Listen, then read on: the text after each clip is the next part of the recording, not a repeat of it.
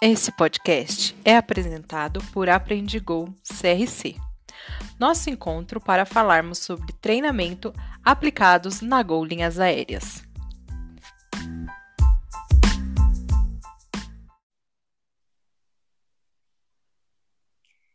Olá, aprendizes Go! Está no ar nossa primeira edição de uma série de podcasts que trarão experiências sobre como os colaboradores do nosso time de águias aprendem.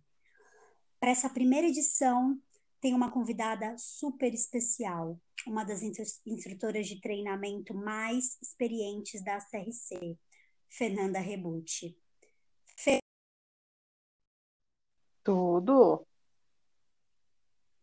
Diga pra gente, Fê, quem é você na fila do embarque? Primeiramente, Vânia, muito obrigada pelo convite.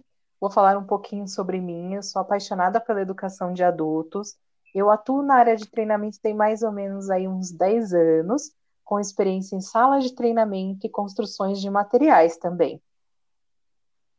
Show de bola, Fê. Então, hoje a gente vai falar aí um pouquinho sobre como os colaboradores da Go aprendem. Para quem não me conhece, eu também sou instrutora de treinamento da Go e é, eu chamei a Fê para bater um papo aqui comigo hoje sobre esse tema super importante, ainda mais agora, nesse momento é, em que a educação digital ela está tão aflorada. Então, Fê, é, para começar, eu queria falar um pouquinho sobre o público da Gol que a gente atende hoje, né? O nosso público ele é totalmente voltado para os adultos. E nós sabemos que cada adulto tem uma maneira particular de aprendizagem. Então, para um adulto realmente aprender o que ele está ouvindo, lendo, praticando, aquilo precisa fazer sentido para ele. É aí que entra a nossa famosa e tão conhecida na área da educação andragogia, que vem do grego andros, é, adulto, e gogos, educar. Nada mais é do que a arte de ensinar os adultos. Na Go, nós lidamos com públicos muito diferentes desde aqueles que vêm mais motivados no mercado de trabalho, até aqueles que já trabalham há muito tempo em determinada área e precisam aprender algo novo. Lidamos com colaboradores muito jovens, até pessoas mais velhas, colaboradores que fizeram até o ensino médio, até aqueles que possuem uma pós-graduação. Então, considerando tantas diferenças no perfil dos nossos colaboradores, que consequentemente também vão trazer para a gente muitas formas de aprendizagem, como você transforma a sua aprendizagem para todos? É uma questão muito importante, Vanessa, que você trouxe. Falar da andragogia, o que é essa tal da andragogia, né? Porque a gente vê muito é, na teoria. O que a gente entende na prática, ela traz exatamente o fato de fazer sentido. Nós trabalhamos com diversos públicos, como você falou. E é muito difícil a gente alinhar a expectativa, é, é, saber é, como que a gente pode ajudar. Eu acredito que durante o treinamento nós vamos conhecendo mais os nossos colaboradores. Então, uma coisa que nós não podemos esquecer é que durante todo esse aprendizagem, esse aprendizado, desculpa, nós precisamos levar em consideração a maneira que cada um consegue aprender pois nós temos lá os três sentidos mais aguçados, né?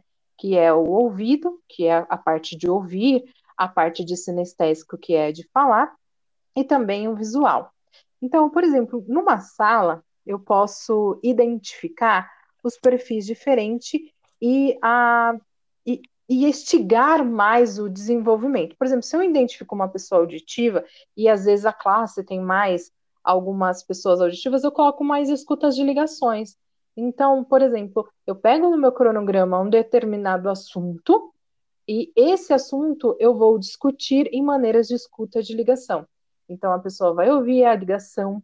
Para os, os visuais também, a, agregando a ligação com o visual, porque para o visual ele não vai fazer tanto sentido. Eu procuro também colocar um pouco a, a tela de todo aquele atendimento, para ele tentar se ver naquela situação.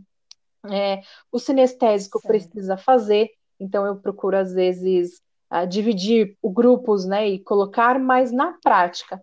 Então eu acho que isso surte muitos efeitos positivos. Legal, Fê. Mas é, qual que é a média, mais ou menos, de pessoas na sua turma? Ah, mais ou menos a gente tem em torno de 10, 15, às vezes por demanda, a gente encontra um cenário aí com 25, já encontrei cenário com 30. Cenário com 30 é muito desafiador. É, às vezes a gente Sim. acredita tanto né, que a pessoa está aprendendo, que está dando tão certo, que aí na hora de, de colocar na prática a gente percebe algumas dificuldades. Legal. Por que, que eu te perguntei isso? Vamos aí colocar um cenário mais desafiador, de 30 pessoas na sala. Menina, é. Se você identifica que é complicado, né? Muito complicado. A gente já teve experiência com 30 pessoas na sala e a gente sabe o quanto isso é desafiador, né, Fê? Sim. Certo. Então, é, vou colocar uma situação para você você tem uma sala de 30 pessoas em que você identifica que é bem misturado, né, bem mesclada a forma de aprendizagem da sala. É, 10 pessoas aprendem mais pelo sinestésico, cinco pessoas aprendem mais pelo visual e o restante é mais auditivo. Como mesclar dentro do seu cronograma todas essas formas de aprendizagem? Então, com, com o passar do, dos dias que você está em sala, você costuma identificar esses, esses cenários, né? Essa diferença de, de pessoas. Porque é uma, o, o fascinante do adulto é essa grande diferença. Então, é essa, é, é essa, esse desafio que nos coloca a pensar é, o que, que nós podemos fazer diferente, porque nenhum treinamento é igual ao outro, porque é exatamente por conta dessa diversidade. Então, é, eu costumo mesclar, ah, por exemplo, eu sei que tem um, um grupo mais auditivo, eu sei que se eu colocar situações explicativa, então se eu for falando, ele vai se identificar mais. E para não perder o visual, eu coloco né, a, a parte a demonstrativa ou no projetor, né? E aí eu vou mostrando onde que estão essas situações dentro do, dos nossos sistemas. E para aquele que é o sinestésico, o sinestésico normalmente gosta de copiar. Então, é, tudo que eu falo, ele vai copiando.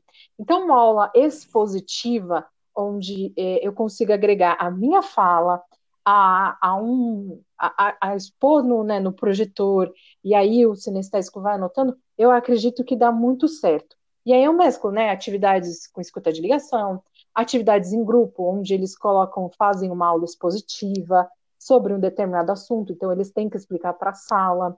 Coloco também uma situação de dinâmica, onde eles tenham que, tenham que criar jogos para para estigar a aprendizagem dos demais grupos, então eu vou ah, direcionando, fazendo meio campo, ó, tá legal assim, não tá legal assim.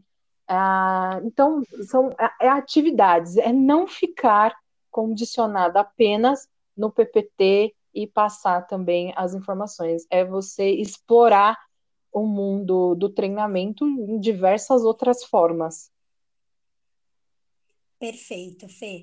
Agora, para a gente finalizar, é, você tem alguma situação de algum aluno para contar para a gente em que ele entrou no treinamento desanimado, com muita dificuldade de aprendizagem e que ao longo de todo o treinamento você conseguiu, né, com a sua ajuda e a ajuda dos colegas de trabalho, lógico, é, mudar esse cenário?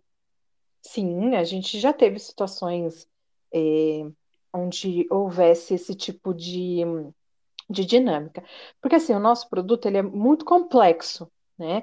Então, a, eu, por exemplo, que, que, que tenho mais foco nos treinamentos de vendas, as pessoas normalmente vêm com o mindset de que só vai vender. Só que quando eles entram na sala de treinamento, a gente tem que alinhar essa expectativa de que eu preciso do empenho dele durante aqueles 30 e poucos dias que nós vamos ficar juntos, que toda a energia dele seja condicionada à absorção de conteúdo, porque não é fácil, uma hora ele vai esquecer. É, então, tem muitas pessoas que se assustam e, cri e criam um tipo de bloqueio. Então, para essas pessoas, eu, eu, sinto que eu tenho que ter mais paciência, eu tenho que é, estigar muito é, no, na motivação de não, vai dar certo, vai dar tudo certo, acredito em você, você chegou aqui. Porque, assim, todo o nosso processo até chegar na sala de treinamento, ele já é também um pouco mais complexo. É, então, é o sonho de muita gente estar ali. Então, eu, eu tento é, adubar né, a energia positiva para que ele não uh, se desanime. E realmente, quando ele vai para a prática, é outra coisa. Porque na teoria, às vezes, realmente é muito complexo, porque nem todo o conteúdo que nós vamos ver durante os 30 dias ele vai dar de cara em um único atendimento. Então, quando ele vai para a prática, ele vê que o que uh, é mais tranquilo do que seria a maneira que a gente dá a teoria. Por isso que eu também tento é, mesclar muito essa prática, né? Levar muita prática de simulação de atendimento, exatamente para ele não sentir. Então, tem várias histórias de que realmente no treinamento não atingia tanto a nota em prova, mas que na hora no atendimento mesmo, na realidade, tirava notas excelentes em monitoria. É, é um destaque super positivo na operação. É, é muito legal. E é gratificante você ver um resultado como esse, né? Legal. É, acho que vem muito de encontro, né, com o que a gente falou das formas de aprendizagem. Sim. É, aquele colaborador que aprende muito com a prática, que é muito sinestésico, com certeza ele terá mais sucesso na hora que estiver ali no atendimento, na realidade, não vamos ver, porque é assim que ele realmente aprende, né, Fê? Sim, com certeza. Fê, muito obrigada pela sua participação. Acredito que é, foi muito agregador. É, você tem alguma coisinha, alguma mensagem final que você queira passar aí para os nossos aprendizes Go? Então, é, eu agradeço muito a oportunidade de nós estarmos aqui expondo né, o nosso dia a dia, porque muitas pessoas podem se identificar é, com essas situações e, e é ter paciência em sala de treinamento. Não desistam dos nossos alunos, identifiquem outras maneiras, se inovem para sempre nós levarmos resultados positivos. Muito obrigada, Fê, muito obrigada, galera. É, não percam a próxima edição do nosso podcast Aprendi Go CRC, que vai trazer os desafios da aprendizagem no mundo virtual em tempos de Covid-19. Muito obrigada, um beijo e até a próxima.